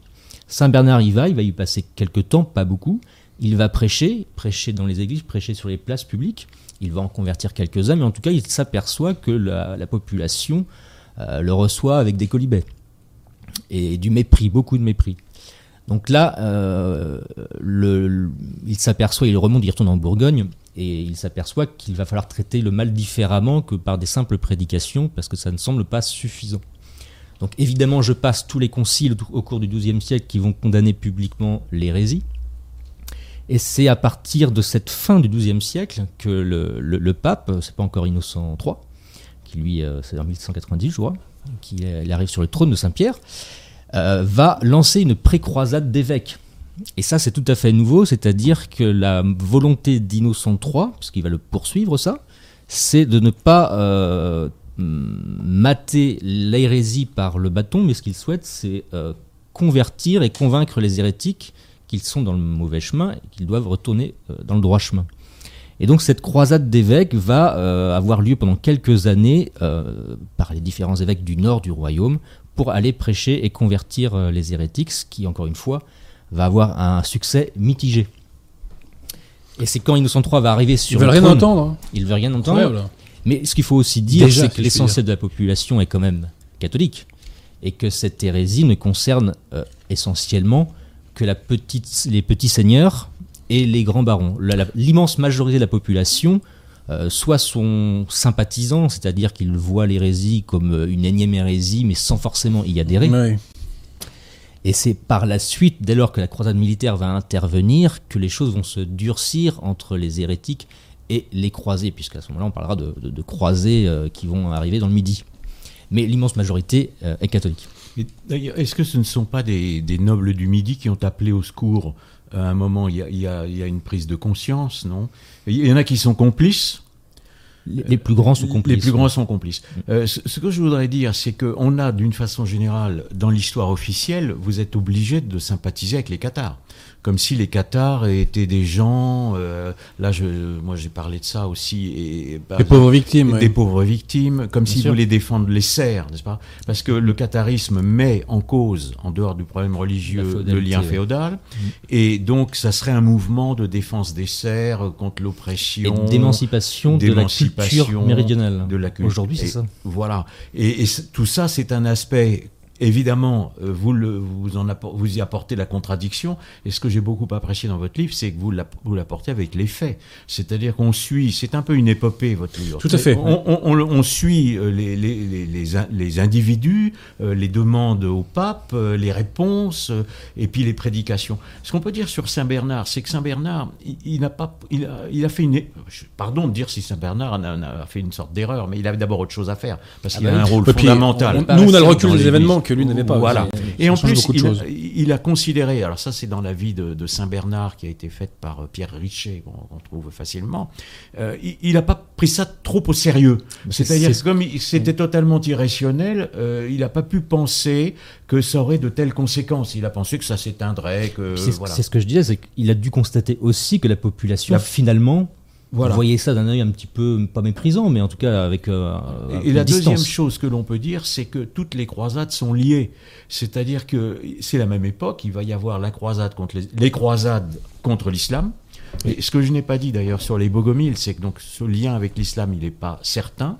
Mais euh, par contre, quand euh, les Balkans sont envahis euh, par les musulmans, les bogomiles se feront musulmans. Hein. Donc il y a quand même des, passerelles, des, passerelles hein, dans, les Balkans. Et euh, donc, si vous voulez. Et ils sont peut-être un peu moins patients aussi que l'Église. Oui. Et, donc là, on arrive avec ce péril cathare. J'aime beaucoup votre titre parce que la, société, le royaume est en danger. Ça. Pour l'instant, ça n'est que le Sud. Mais les Qatars risquent de faire exploser le système féodal. Et donc les, naïfs, c'est un peu comme les, gens qui croient les syndicats d'aujourd'hui, ils croient qu'on défend le peuple. Non, pas du tout. Euh, d'autant ah, que, bonne analogie. Oui, d'autant que certains Qatars, alors on va en parler après, mais certains Qatars, ne l'oublions pas, vous vivent dans des maisons, ce sont des tisserands, n'est-ce pas? Et quand je parlais du commerce avec l'Orient, les Qatars font du commerce avec l'Orient. Exactement. Ils sont en commerce avec l'Orient. Donc c'est pas totalement innocent. Hein. Et, toute la société euh, du Midi va exploser. Oui. Et ça va durer 20 ans de croisade, donc elle va exploser d'un point de vue euh, spirituel, sociologique, mais aussi d'un point de vue économique. Ça va être incroyable. Absolument. Parce qu'avant chaque siège, on ravageait tous les environs du château, les vignes, etc., les champs. Et au bout d'un moment, euh, même la population était complètement exsangue et avait beaucoup de difficultés beaucoup de difficultés à survivre, à subvenir à leurs besoins par rapport à cette, euh, à, cette croisade. Mais ce qu'il faut préciser euh, aussi, c'est qu'il y a eu des appels incessants de Raymond V au XIIe siècle qui a voulu que le roi de France intervienne, parce que la difficulté, cette croisade et cette hérésie auraient dû s'arrêter beaucoup plus tôt. Mais encore une fois, avec le recul de l'histoire, c'est beaucoup plus facile. Mais euh, au début du XIIIe siècle, on a fait appel à, Philippe, Philippe Auguste, qui était le roi de France, qui n'était pas très motivé d'ailleurs. Qui n'était pas très motivé pour des raisons objectives, parce que, comme vous le disiez, euh, il y avait, euh, il y avait danger sur plusieurs fronts. Euh, et Philippe Auguste était occupé à, mater la rébellion anglaise et du Saint-Empire romain bah, germanique. Sur les Anglois, ils sont, ils sont toujours dans le coup, les Anglois. ils sont toujours dans le coup. Hein. Les, tous, les, tous les combats sont liés, si vous voulez. Il ne faut pas oublier non plus toujours le commerce, mais le commerce d'Angleterre, il passe par le Languedoc. Hein. Donc il passe par la vallée du Rhin où il y a les hérésies, il passe par le Languedoc et pour aller vers l'Orient. Donc on, est toujours, en fait, les trois croisades euh, intérieures sont liées. Parce que Innocent III, c'est quatre croisades pendant son pontificat. Ah, Enfin, ça laisse rêveur, ça laisse La quatrième croisade en Orient contre les morts en Tout Espagne, est les Cathares, et je crois même qu'il y en avait une au, au nord. euh, Alors, au nord contre... Voilà, d'a- d'abord, puisque la première croisade, elle va être spirituelle, donc le sous-titre de votre livre, hein, c'est de la Les croisade évêques, spirituelle Saint à la croisade militaire. Mais sur la croisade spirituelle, je voudrais que vous nous disiez, j'ai beaucoup aimé un, petit, un chapitre que vous appelez Rituel et organisation de la contre-église. Bah, c'est vrai que c'est un, terme qui est, un- qui est- que j'ai vu à plusieurs reprises, que je trouvais assez juste. Alors je ne sais pas si vous, vous êtes d'accord avec ce, ce- Ah, ça m'a plu, ce évidemment. terme. Parce que effectivement c'est une contre-église. Mais euh, au tout début, il n'y avait pas forcément euh, les ministres, parce que toute l'hypocrisie du catharisme, c'est que les, les seigneurs acquis à la cause cathare vont, même si vous disiez à l'instant euh, qu'ils rejetaient la féodalité, la structure féodale, mais vont eux rester toujours euh, soumis à la structure, à la hiérarchie féodale. C'est toute l'hypocrisie de la, chose, de l'hérésie. Mais pour les ministres, c'est la même chose, c'est-à-dire que ils vont contester les ministres de l'Église catholique. Vous l'avez très bien précisé tout à l'heure, mais au fil du temps et très rapidement d'ailleurs, dès la fin du XIIe siècle, ils vont eux-mêmes se structurer euh, et vont singer l'Église euh, catholique, puisqu'il y aura des diacres, il y aura des évêques qui, eux, auront un rôle d'organisation de toute l'Église, la contre-Église cathare. Parce qu'on les appelle des parfaits et des parfaites. Voilà. Bon, ça, ce sont les inquisiteurs après coup qui les ont appelés comme tels, mais eux s'appelaient les bons hommes et les bonnes dames, puisqu'ils étaient plus purs que purs. quoi. Et, euh, et ça concernait très peu de personnes. Mais il y avait un rite, euh, un rite qui était, euh, qui était prévu pour, de, pour passer de sympathisants, de croyants, donc il y avait sympathisants l'immense majorité, il y avait les croyants, mais ils n'étaient pas parfaits, ils étaient juste croyants. Et donc, il y avait un rite d'ordination où vous deveniez l'équivalent dans l'Église catholique de religieux. Vous aviez des obligations, des droits, des, enfin, des- des, choses à faire. Et c'était très compliqué. Et la plupart des personnes refusaient de recevoir ce qu'on appelle en Occident le consolament, qui est le rite d'ordination. C'est l'imposition des mains par l'évêque euh, sur euh, le postulant, avec euh, différentes phrases euh, rituelles.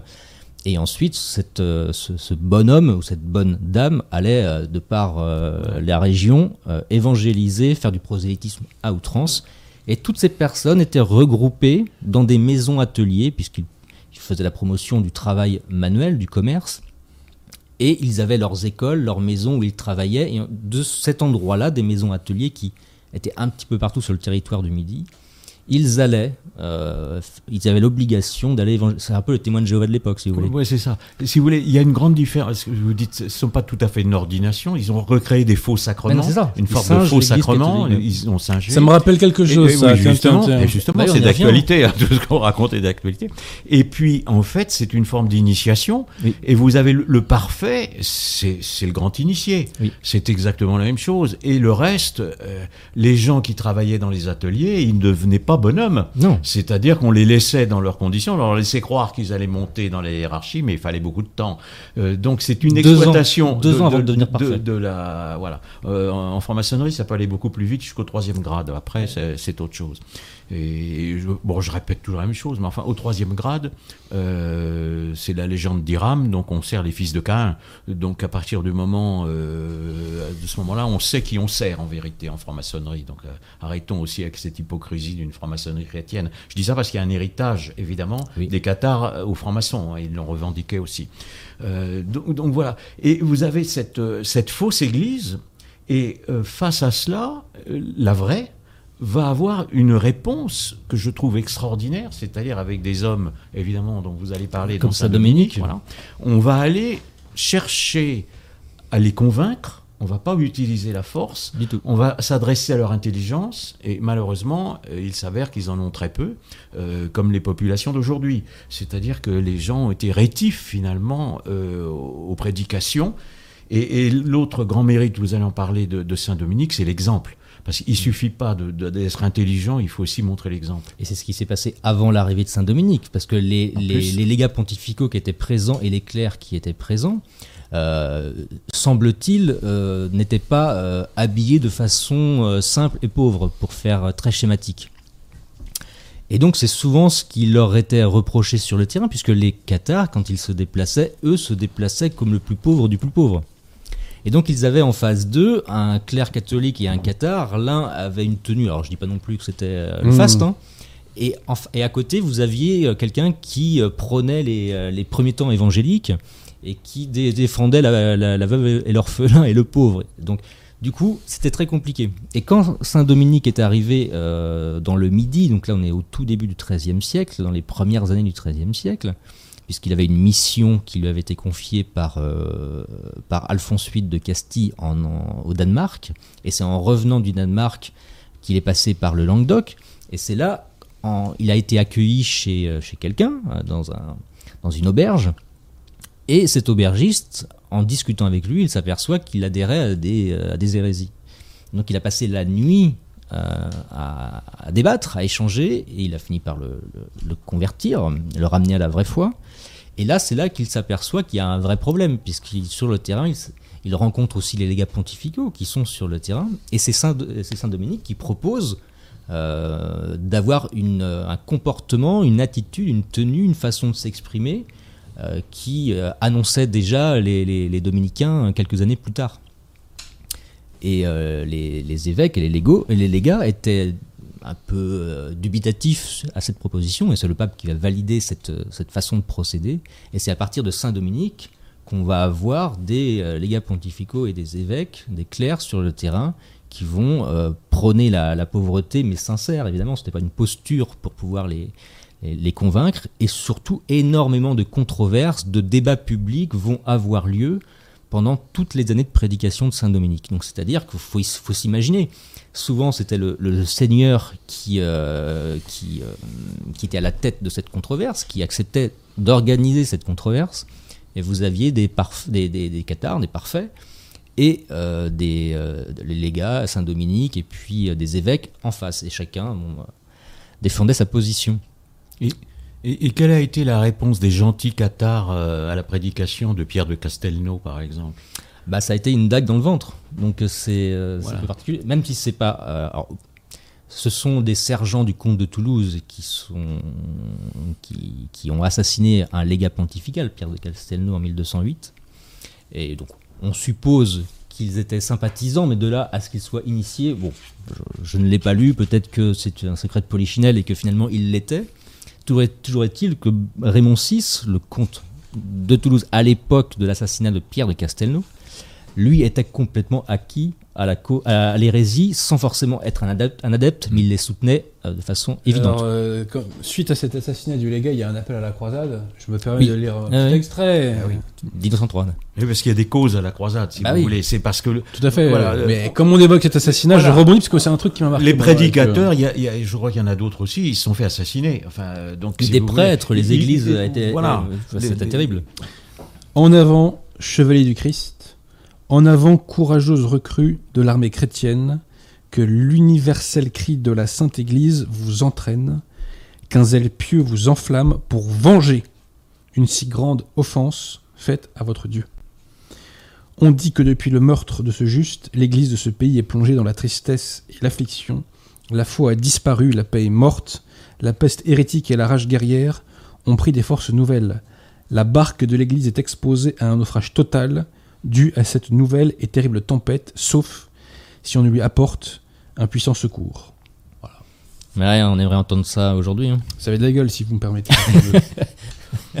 Exactement. Et c'est là où tout va et le pape parle de vengeance. hein. Donc je le dis au, au conseillère Neuneu, euh, on- qui nous dit qu'il faut se tenir par la main pour qu'il n'y ait pas de guerre sur la terre, etc. hein. Maintenant, quand il y a danger, il y a On parle de danger. vengeance.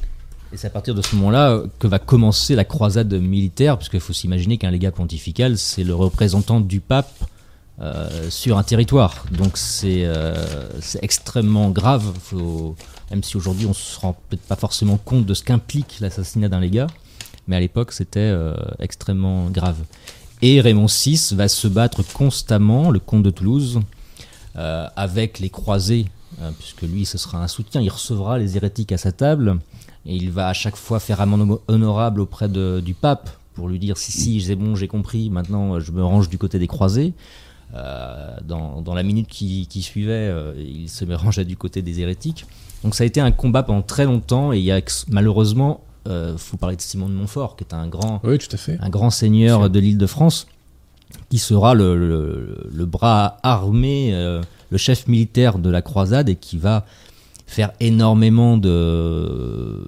Enfin, il va œuvrer énormément pour ramener les petits seigneurs, parce qu'il faut s'imaginer qu'il y avait énormément de petits seigneurs qui, eux, étaient des, les vassaux du comte de Toulouse. Quand l'armée des barons du Nord va arriver, beaucoup de petits seigneurs vont se ranger du côté des barons. C'est un jeu politique, hein, c'est un jeu.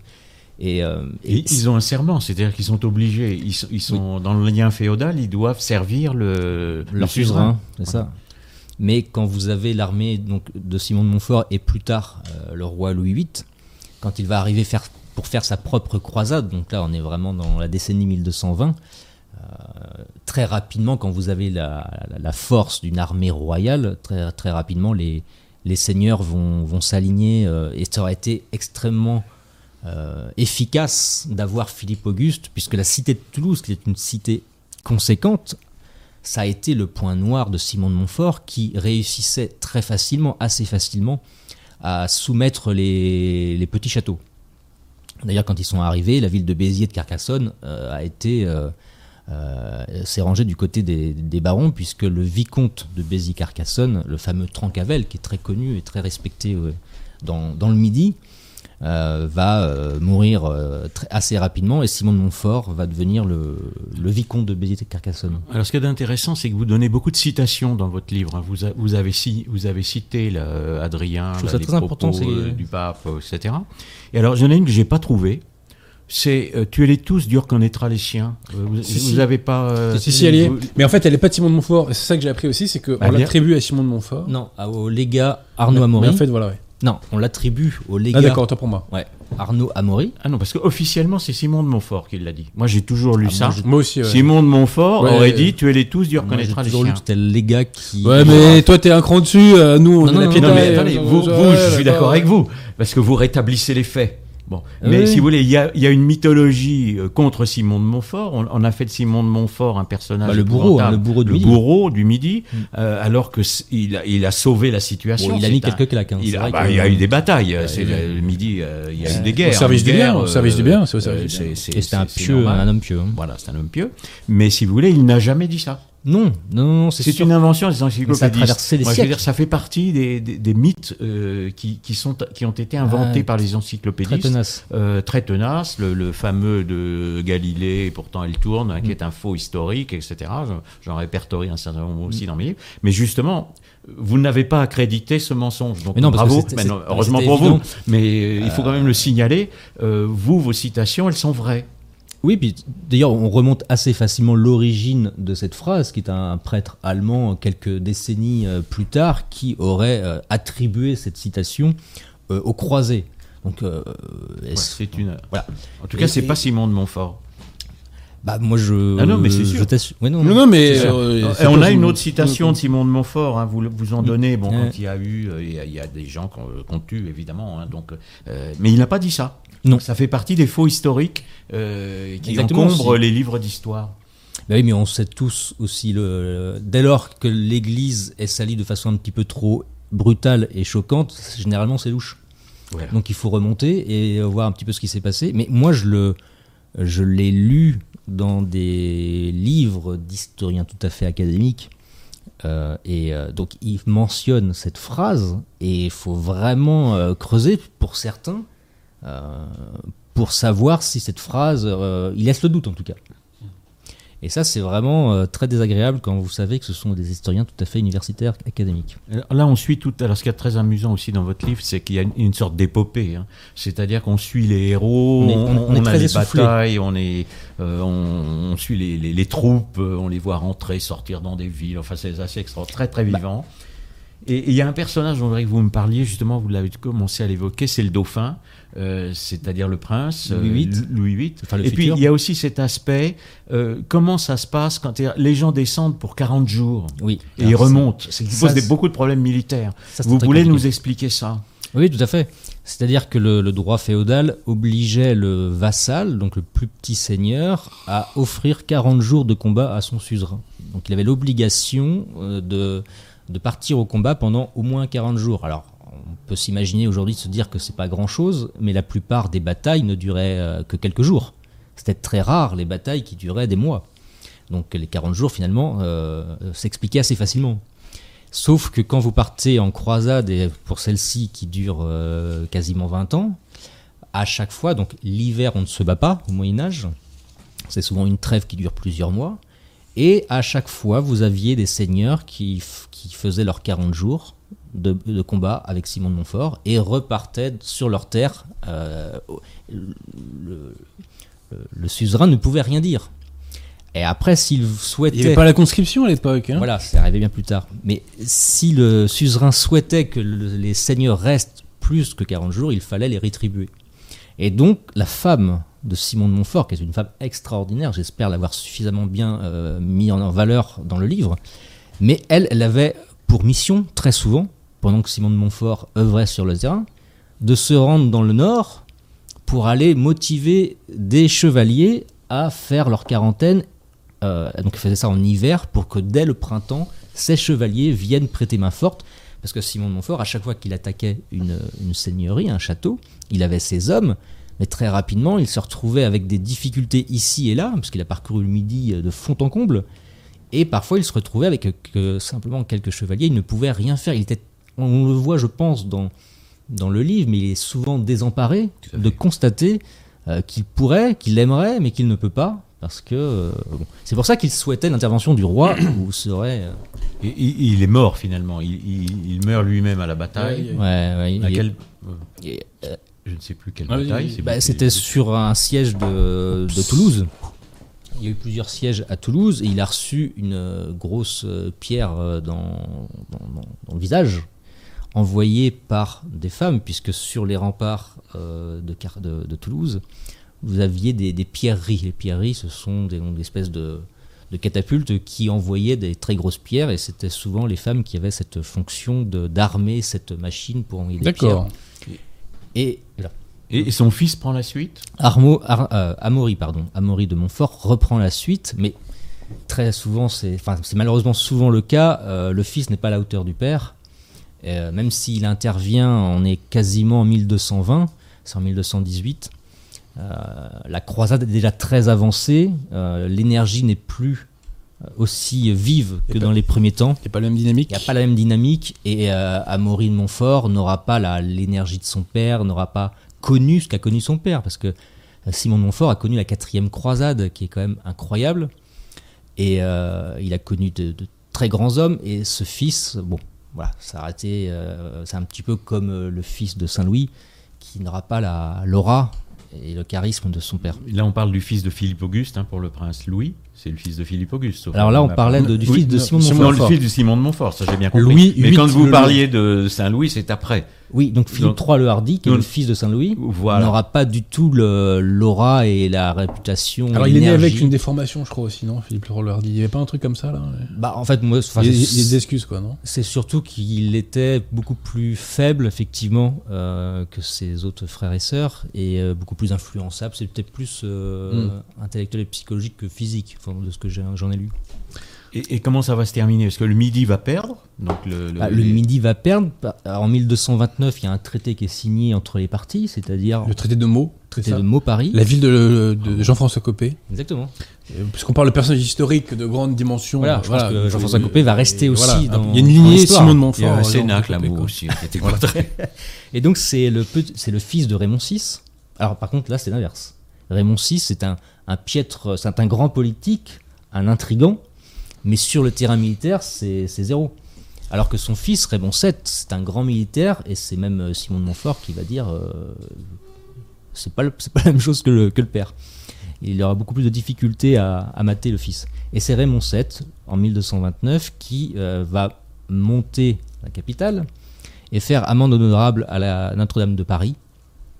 Euh, d'une grande procession, il va se soumettre définitivement à Blanche de Castille et à Saint-Louis. Ça, c'est ça, c'est une scène extraordinaire. hein. C'est un petit peu comme si euh, aujourd'hui euh, on disait à Patrick Drahi euh, d'aller faire repentance à Notre-Dame, quoi. C'est ça, parce qu'il s'est fait, il s'est fait fouetter de l'entrée jusqu'à. Oui, puis il est en chemise seulement, il je était crois. en enfin. chemise. Voilà, Voilà.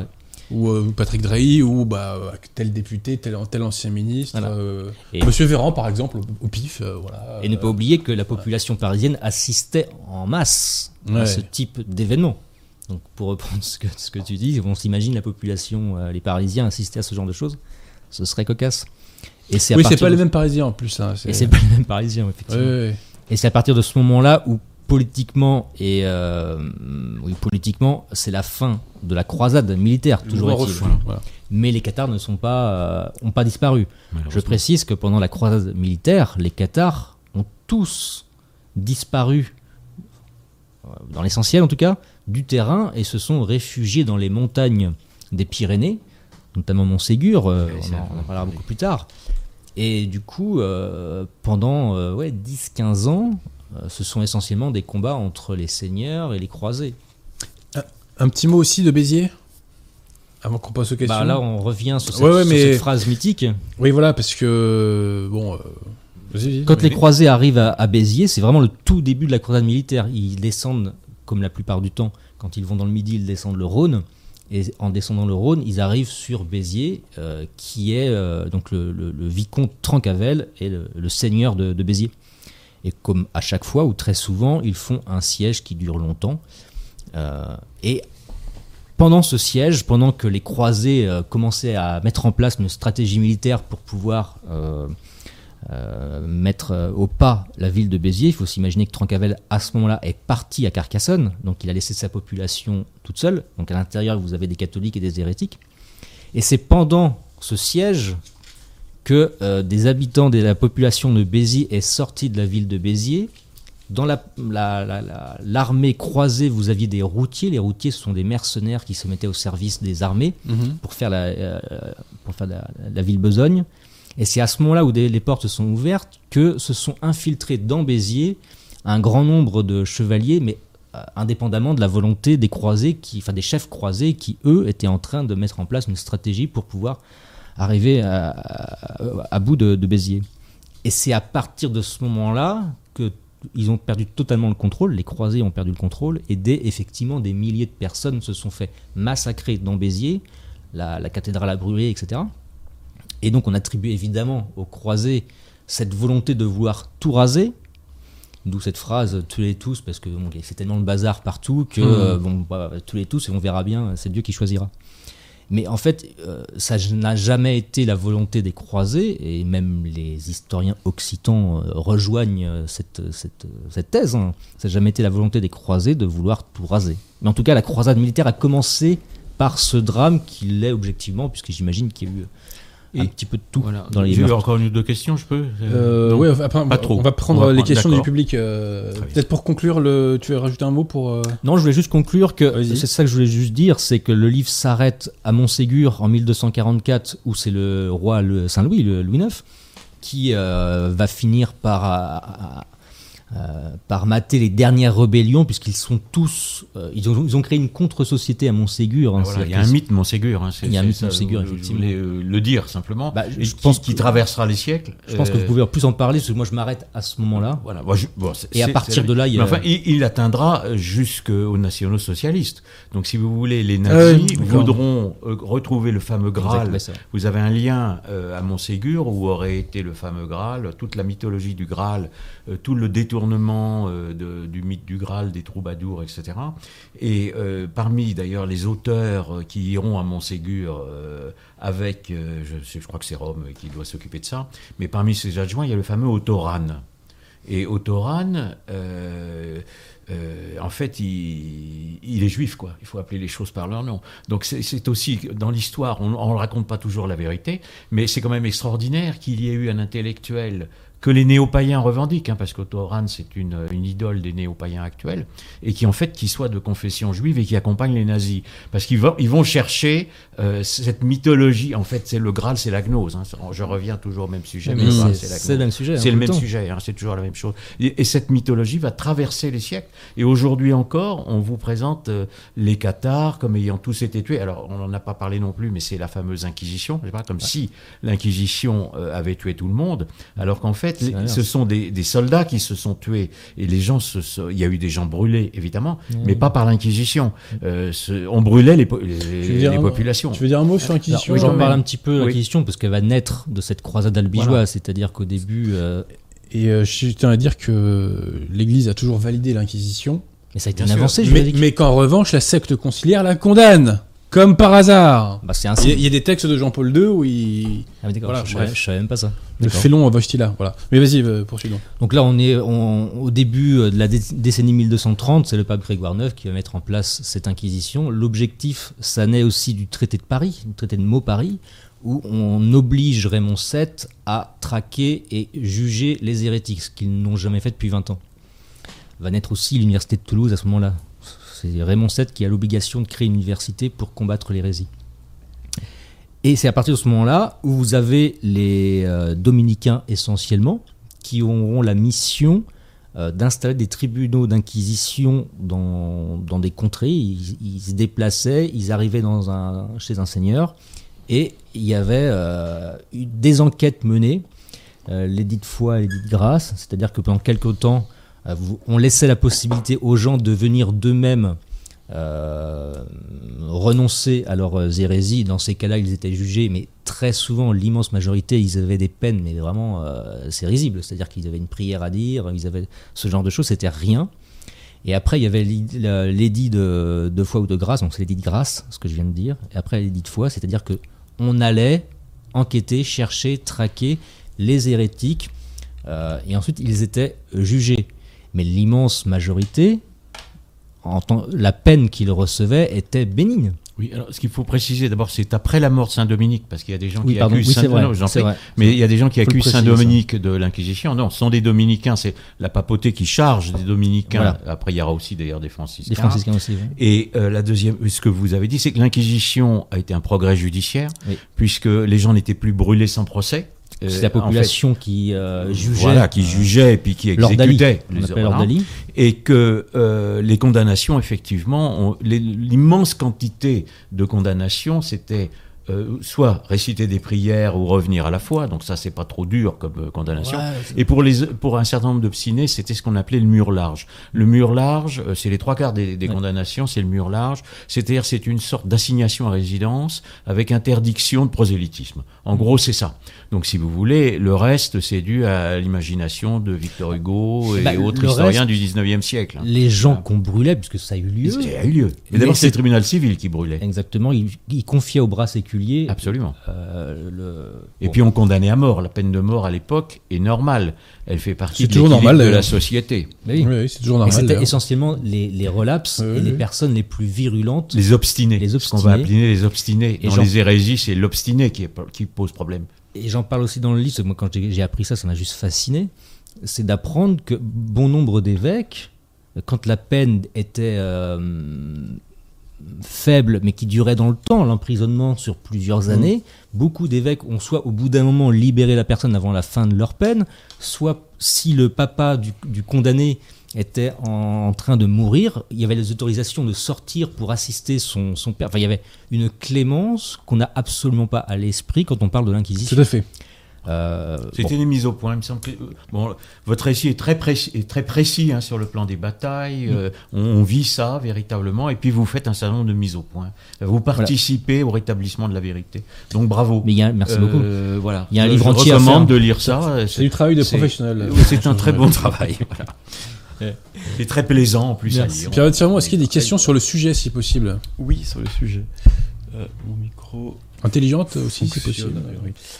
Euh, alors, Adrien Gallien, euh, non, c'est pas le sujet, je reviendrai après, sur le sujet, sur le sujet. Le quart d'heure de Tussy demande euh, si les cathares utilisaient euh, le- l'évangile selon saint Luc. Exclusivement, j'ai l'impression, ou en tout cas, c'est leur référence principale, peut-être. C'est vrai qu'il se, basait sur un seul, un seul évangile, mais alors là, du coup, sur les, les détails précis sur ce qu'il utilisait comme. Mais en principe, c'est plutôt Saint Jean. hein. C'est- c'est- c'est-à-dire Saint que- Jean, pardon. Oui, Saint c'est Saint-Luc. La, la Non, c'est question est sur Saint-Luc, Oui, c'est sur Saint-Luc, ils ont dit sur Saint-Luc. Ah non, c'est peut-être l'inverse. Effectivement, il demandait s'ils Sur- ne, l'utilisaient pas plutôt. Voilà, Saint-Luc. et c'est Ouais, pas. Saint-Luc. Entendu. Parce que si vous voulez, il y a une, ce que l'on appelle la, la pseudo-église de Jean, c'est-à-dire que des, des, hum, comment on peut dire, des ésotéristes chrétiens, hein, parce que c'est c'est un, un- Oui, oui. c'est quelque chose d'anormal, mais voilà, prétendent hériter de Jean. Et vous avez, au cours des siècles, une, une église qui s'appelait l'église spirituelle, et euh, qui prétend hériter de Jean, et qui met en avant, une, qui oppose Jean et Pierre. Je crois que vous en parlez dans la Oui, je parle précabale. dans l'après-cabale, c'est un sujet sur lequel je reviens assez souvent, puisque c'est une ineptie historique. Et ils rejetaient le baptême d'eau, les cathares. Oui, rejeté, bah, bien sûr, Donc le baptême. le de l'imposition des mains. Voilà, Donc, voilà, ouais. bien sûr. Pierre Donc c'est les mêmes hérésies qui se poursuivent au cours des siècles, d'une façon générale. Question de Julie Pongérard. Quel est le lien, ré- non, quel est le lien euh, entre catharisme et les croisades? Existe-t-il réellement un enseignement tiré du Proche-Orient de l'époque qui aurait donné du crédit à la cause? Pas sûr de comprendre. Bah déjà, euh, il y a une croisade qui est lancée contre les Cathares. Voilà. Pour Mais commencer. Si, il y, a un- il y a un lien, c'est-à-dire que si- vous voulez, le- l'Espagne était envahie et le- le- l'Europe était menacée par l'Espagne. Envahi euh, de pas. Ah oui, oui, effectivement, c'était une, région, grande ouais. civilisation. Effectivement, quand je compare avec des, Oui, a- des a situations vu ça contemporaines, on du monde arabe, oui, vous avez oui, des très oui, belles oui. expositions. On C'est ne en voit pas les pleine- cadavres, mais bon, on, on voit les Et beaucoup ça avait de lieu en pleine croisade contre les cathares. C'était en plein dedans. Il y avait les cathares et en même temps Mais des, bien sûr. des croisades Et, contre et les si, si, le, si le- les Qatars avaient gagné, alors c'est des si, on peut pas réécrire l'histoire, mais On le- peut conjoncturer, parce que vous parlez aussi, là, j'ai pas eu le temps de poser la question, mais on- ça n'a pas l'importance, d'Aragon, parce qu'il y a un problème avec Aragon, Aragon. mais il faut pas oublier que Aragon et Castille vont permettre ensuite la libération de l'Espagne. Donc si, on, si, si les Qatars avaient gagné, euh, il est probable que les musulmans auraient pu remonter beaucoup plus facilement. Et, et vous avez un autre lien, alors excusez-moi si j'ai mauvais esprit. Ça aurait été une chance, non? Ça Oui, ça aurait été une chance. une Et puis chance. vous, vous avez un phénomène bon, dont vous parlez pas, mais moi je l'aborde parce que certains historiens l'ont déjà euh, abordé, c'est le lien entre le catharisme et la Kabbale. Bon, vous- le- la Kabbale euh, est de la même époque. Euh, elle se déroule, la première Kabbale, hein, qui s'appelle le Bahir, est en Provence et en Languedoc. Euh, c'est contemporain. Euh, c'est dans les mêmes lieux, c'est dans les mêmes villes, hein, notamment à Narbonne, parce que vous parlez de Narbonne, Ouais. mais le, le, le grand Abraham Ben Isaac, euh, lui, était, a refait le, le Un grand, hérétique, euh, un grand l'évêque de Narbonne. Bon, voilà, donc il y a, y a ce- ces deux lieux, et, et c'est une, une sorte de fausse mystique qui est commune. C'est-à-dire c'est toujours cette élimination directe, et évidemment ce rejet total de l'Église. Donc il y a, euh, alors c'est pas simplement moi qui l'ai inventé, hein, parce que euh, je- Scholem lui-même, hein, le grand euh, kabbaliste Scholem l'a dit. Voilà. Pierre Tirmont, on a encore un peu de temps là, donc. euh, Alors, une question de Monsieur G peut-être. Est-ce que la gnose a un ou plusieurs rapports avec l'hindouisme? Si oui, lesquels? Alors, oui, mais alors c'est une longue discussion sur la gnose. Euh, il y a un héritage euh, hindouiste à la gnose, notamment les réincarnations, euh, entre autres. Voilà, euh, absolument. Euh, Audrey Comte demande votre avis sur l'ouvrage d'Alexandre Rouget intitulé Les Cathares 700 ans plus tard. Je ne l'ai pas lu. Moi non plus. Euh, Vous avez cité dans plus, votre euh, livre, et c'est un auteur aussi que j'avais cité, c'est Belperron Ouais. c'est un très bon ouvrage sur les Qatars. euh, il y aura des questions, mais peut-être hors sujet à la fin de l'émission si tu veux, Adrien. Bah, il n'y en a pas sur le sujet. euh, Non, non, non. Euh, On a été exhaustif, visiblement. Non, non, non, mais euh, l'émission était dense, si je puis dire. Mais je voudrais donner une ou deux citations parce que euh, vous avez dans l'héritage cathare, vous avez les protestants. hein, ça, c'est- il faut Oui, vous voulez en parler hein. tout à l'heure, Je oui, en parler, je veux pas en en parler Alors, attendez, longtemps. juste une chose. En attendant, essayez de, de- de dire des, de poser des questions sur le sujet, s'il vous plaît. Voilà. Voilà, Allez-y voilà, alors. Donc, si vous voulez, euh, évidemment, je ne l'ai pas inventé, puis je voudrais citer Bainville, parce que c'est quand Oui. même... euh, voilà. Qu'était l'hérésie albigeoise Un mouvement politique. On y reconnaît ce qui apparaîtra dans le protestantisme, de point, une manifestation de l'esprit révolutionnaire. Voilà, le, mythe cathare a été créé de toutes pièces, notamment euh, par l'encyclopédie et les historiens du 19e après, parce que c'est, il participe à la marche vers la révolution. La Euh, contestation de l'ordre établi, la de la monarchie. contestation de, la monarchie, de- du lien féodal, c'est-à-dire du, du lien sacré. Deuxième citation, alors ça c'est Eliade, c'est un grand historien de religion, Oui. un peu gnostique, mais quand même. Et pour lui, la grande caractéristique du catharisme alors, est de représenter, et je cite, la première pénétration massive des idées religieuses orientales en Occident. Donc déjà, le catharisme n'est pas une hérésie occidentale. Avis aux néo-païens euh, qui Mm. sont euh, aujourd'hui des nostalgiques des Cathares. Oui, Voilà. oui, ça revient à la mode. Les néo-païens qui se prétendent euh, extrémistes de l'Occident. Mm. Alors, il, Eliade ne dit pas de quelles idées religieuses il s'agit, mais il ajoute qu'il va falloir attendre le XXe siècle pour assister à un phénomène similaire, et je cite, c'est intéressant, avec l'accueil enthousiaste d'un millénarisme d'origine orientale, deux points, le marxisme-léninisme. Mhm. Voilà. L'histoire des religions, elle Ouais. touche quand même à la politique. Bien sûr, Donc, évidemment, il n'y a aucun doute qu'il y a un lien, qu'il y a une, une guerre anti-chrétienne et anti-catholique particulièrement, qui est menée à partir de la gnose jusqu'à aujourd'hui, qui malheureusement a abouti à Vatican II. Si, si vous me permettez le résumé, Non, mais mais on en est fait. là. Vatican est agnostique. hein. Le salut universel, c'est le fruit de la gnose. C'est le fruit de la Euh, gnose, voilà. Et Voilà les réalités. c'est Donc, l'extrême gauche aujourd'hui dans le Midi qui est très présente, bien sûr. Une volonté anticléricale manifeste, mais en tout cas de contester. euh, Et je rappelle quand même les nationaux socialistes, Oui, socialistes aussi. hein, bien sûr. parce que Pierre Tiremont, à tout hasard, est-ce qu'il y a des questions sur le sujet? Alors Stéphane Michel demande si le dualisme cartésien est le même que celui des cathares. Oui. Alors, si, si on veut, oui, oui, il y a une réalité. Alors, un mot sur le dualisme. Il s'agit d'un dualisme du bien et du, du mal, de- entre le corps et l'âme, mais il ne s'agit et qui- qu'on va retrouver dans Descartes, puisque Descartes fait une, une opposition irréductible entre le, le corps et l'âme, alors que dans notre religion, ce que je disais, ils sont unis, n'est-ce pas, dans une existence unique. Bon. Et ça n'est pas le dualisme métaphysique. Ne nous y trompons pas. Il s'agit, il s'agit d'une opposition euh, entre la matière et l'esprit, si l'on veut, mais pas euh, du dualisme métaphysique qui est, alors le vocabulaire est pauvre, mais c'est comme ça, qui est le- la considération de l'être créateur dont l'être créé n'est pas le corps. Donc sinon, on est dans un panthéisme. Voilà. Hein, Je, je précise parce que c'est le, le mot dualisme est employé de de deux façons différentes et il ne faut pas les confondre. Donc en fait, le, Ouais. le dualisme des cathares ou le dualisme des, de Descartes, puisque j'ai aussi dit beaucoup de mal de Descartes, s'insère en vérité dans un monisme métaphysique, c'est-à-dire dans un spiritualisme. Le- L'esprit, cré- c'est pas un esprit créateur, c'est un démiurge qu'on retrouve aussi dans la gnose, qui est l'esprit du cosmos. Ça n'est pas du tout la même chose. Pierre est sur le sujet? Euh, oui, bah, Eau Mergeon euh, vous demande précisément pourquoi avoir choisi ce thème précis. Parce qu'il c'est un thème de niche selon. euh, Ah, c'est un thème de niche, c'est le moins qu'on puisse dire.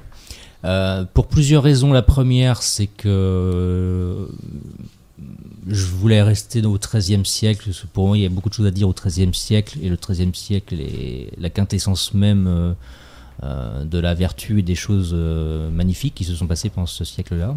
Ça, c'est la première chose. La deuxième, c'est que je constatais des, de- des quelques vidéos que j'ai pu faire sur ma chaîne d'histoire où j'ai traité de l'hérésie cathare. Il y avait une vindicte hallucinante. Je me dis, d'où viennent ces gens qui veulent réhabiliter le catharisme? Ça me paraissait juste dingue du peu que j'avais compris pour euh, réaliser cette vidéo. Je me suis dit, mais comment ils peuvent adhérer à ces dingueries? Et je me suis dit qu'il y avait quelque chose à faire sur ça. Euh, et on était au XIIIe siècle, et, euh, et ça parlait de tellement de personnages qui me fascinaient, comme Philippe Auguste, Saint-Louis évidemment, et puis des grands papes, hein, Innocent III, Grégoire IX, c'était juste incroyable. Donc il y avait matière à raconter l'histoire de l'hérésie avec un point de vue, parce que je la- je l'affirme et je le défends, avec un point de vue catholique que je ne retrouvais pas dans les sources qui étaient essentiellement occitanes. Mhm. Et donc il y avait un travail à faire, et je me suis dit, bon bah je vais faire le mien. Encore une question, Pierre Tiremont Nicolas de Marche Noir propose que Simon de Montfort soit au Panthéon à la place de Voltaire. Ouais, enfin, moi je propose plutôt qu'on rase le Panthéon, moi, vous voyez. Donc on rende l'église Sainte-Geneviève au culte. plus radical. Il faudra Ou, faire ou- ou alors qu'on les, que- qu'on les désintoxique. des on les désintoxique. Voilà. Voilà. Mais grand personnage, Simon de Montfort, oui. Euh, Stéphane Michel demande euh, si euh, Moïse Mendelssohn a un rôle dans la philosophie moderne. Mo- Moses, euh, peut-être. euh. Ou, enfin, bon, Mendelssohn, c'est le.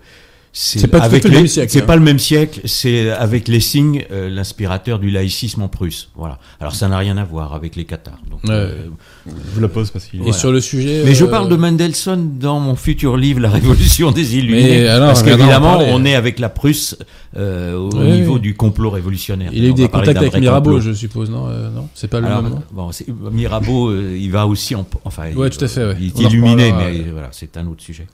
Tiremont, une, une ultime question sur le sujet, s'il vous plaît. Quasiludo demande si vous avez remarqué qu'on retrouve le manichéisme chez plusieurs youtubeurs gauchistes. Ah Bah bien sûr. Sûrement, sûrement. Je, je sais pas si. euh, Moi, je suis pas assez youtubeur gauchiste. Mais il y a énormément. Enfin, c'est terrible. hein, Il y a beaucoup de youtubeurs, enfin beaucoup, quand même pas. Faut, faut relativiser. On Mais s'entend, on s'entend. qui réhabilitent. ce- Oui, c'est c'est ce qu'on disait tout à l'heure hein, finalement. Ça, ça reste un des mensonges qui permet d'accuser le catholicisme et, Oui, et c'est- oui, l'Église. Donc, En fait, si vous ça. voulez, évidemment, c'est à la mode. Mais vous savez, moi, quand euh, je suis rentré dans le débat public avec mes ouvrages, je ne mesurais pas le temps gigantesque que j'allais consacrer à réfuter le mensonge. Oui. À faire Pétain, à faire Dreyfus ou sur la défense de la foi. On est toujours face à des menteurs, à des sophistes, Mm. et on passe notre temps à démolir le mensonge. Nous, on vient, je dirais, euh, naïvement, Tout à fait. euh, presque de façon candide, voilà, et on s'aperçoit qu'en face de nous, on a des murailles de mensonges et de sophismes à détruire. Parce que l'intérêt aussi de YouTube et d'Internet, c'est que tout le monde peut s'exprimer. Ça... Il n'y a pas que YouTube et Internet, c'est les mensonges. Moi, je les affronte depuis 25 ans Oui. aussi. Oui, tout à Euh, fait. a- ils sont répercutés à l'université cher, et dans les livres que les gens achètent, Tout à fait. euh, à tort. Mais vous remarqué, mon cher Alain, quand même, que vous n'avez jamais été aussi influent qu'aujourd'hui, en termes de Je force ne de frappe. Voilà, de force de frappe. je sais pas si je le suis. Je suis Ah, content non, mais d'avoir déjà écrit attendez. ce que j'ai écrit parce que je- j'espère faire plus qu'il y a 25 faire gagner. Il y a un peu plus que 25 ans que j'ai commencé. Non, Non, mais, vous êtes plus influent qu'il y a 25 ans. En termes de force de frappe. Je sais pas. Êtes- bah écoutez, il n'y a Non, aucun il y a doute. eu une petite euh, à l'époque de Non, Serge Becquet. Internet nous donne une force de frappe Ah, mais, totalement bon, inédite, mon cher Alain. Ça, d'accord Totalement inédite. Enfin, elle est, elle est tellement limitée. Surtout que vos contradicteurs. Mais c'est pas une on- raison on- pour arrêter. hein. Ah non, mais euh, je sais pas dit ça. euh. Euh, bon, on va, peut-être s'arrêter là. ouais.